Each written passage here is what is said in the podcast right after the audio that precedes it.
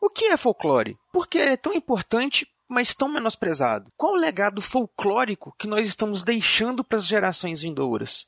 E essa brisa faz parte do folclore? Bora saber. Aqui você pode. Pode brisar com Eduardo Filhote.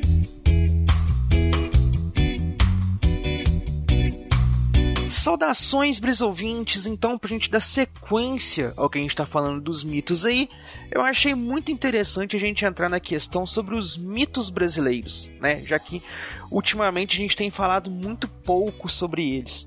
Mas antes da gente poder falar aí sobre os mitos brasileiros, é bom a gente ter uma noção do seguinte: o que é folclore? O que a gente pode considerar folclore? Então, eu fui procurar com mais propriedades aqui para poder saber o termo certinho. E se a gente, a gente pode considerar o folclore como sendo a mescla, né, a mistura de tudo aquilo que compõe uma cultura. Então fazem parte do folclore os mitos, as lendas, as canções, as danças, o artesanato, as festas populares que a gente tem, as brincadeiras, os jogos, tudo isso que é propício ali daquela cultura faz parte do folclore. E o folclore brasileiro ele é riquíssimo, porque, como eu falei no, no cast anterior, a nossa cultura ela foi formada fazendo essa coxa de retalhos de várias culturas diferentes, inclusive a cultura indígena brasileira, que era a cultura original da terra. E aí trouxe a europeia, trouxe a asiática, trouxe outros tipos de culturas para cá, foi se fazendo uma mescla e a cultura, ela é viva, né? Ela tem vida própria, ela vai evoluindo, ela vai crescendo, ela vai mudando. Ela é filha do seu próprio tempo, então ela reflete muito é, o que está acontecendo naquele tempo dentro da sociedade. Então, muitas coisas folclóricas, muitas ideias folclóricas foram surgindo com o passar do tempo. Inclusive, existem muitas ideias folclóricas que são ideias folclóricas é, contemporâneas, por assim dizer. Né? A gente tem histórias aí como o Homem do Saco, que de quando eu era criança é, tem histórias mais recentes, né? Coisas que a gente passou pela novela, como Cadeirudo, é, o, o, e outras coisas que foram surgindo depois, né? A, o mito lá da, do carro preto, da, do, do, com os vidros pretos que pegavam as pessoas, que sequestravam as pessoas. Existem várias, vários mitos, várias histórias diferentes que vão surgindo. E isso tudo faz parte da composição do folclore. Só que ao passar do tempo, né, com essa onda da globalização, com um, o estilo brasileiro de, de, de, sempre, né, essa criação da era da colonização ainda de buscar sempre o que é de fora, valorizar mais do que o que é daqui, a gente foi perdendo muito do nosso folclore.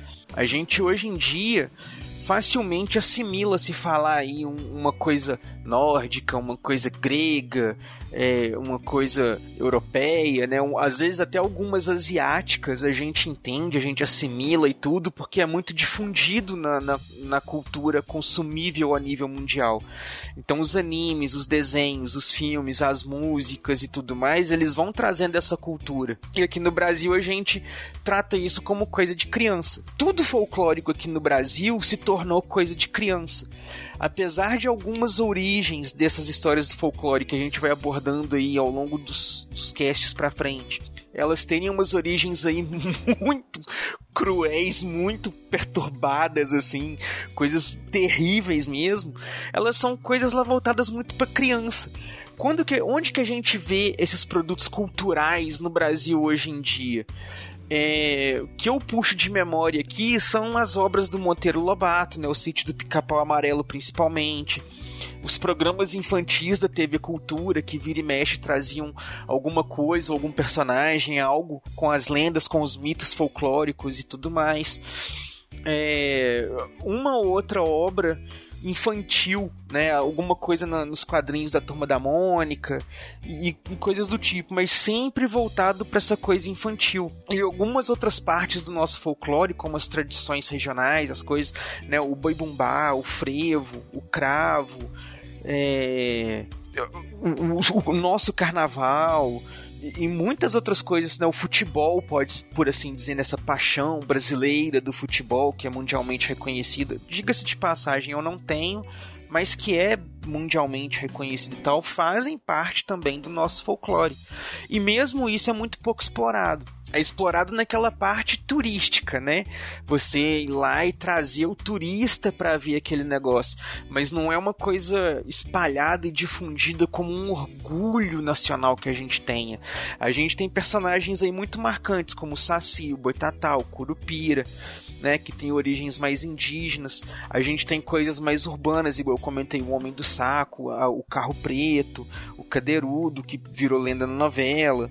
Né? A, nossa, a nossa versão da história do lobisomem é muito diferente das outras versões que se tem aí, americanas e europeias. Então a gente tem muita coisa aqui interessante, porém esse folclore nosso ele é muito perdido. E por que, que a gente deixa ele se perder ao longo do tempo? Né? Por que, que a gente não valoriza mais esse nosso folclore, né? essa nossa cultura popular? Isso é muito pouco difundido. Mas a gente vai falar sobre isso um pouco mais aí nos casts mais para frente. E eu deixo para vocês então o questionamento é o seguinte: o quanto vocês ainda conservam e passam para frente do folclore brasileiro? Pensem nisso aí pra gente conhecer mais sobre o nosso folclore nas próximas brisas. Valeu!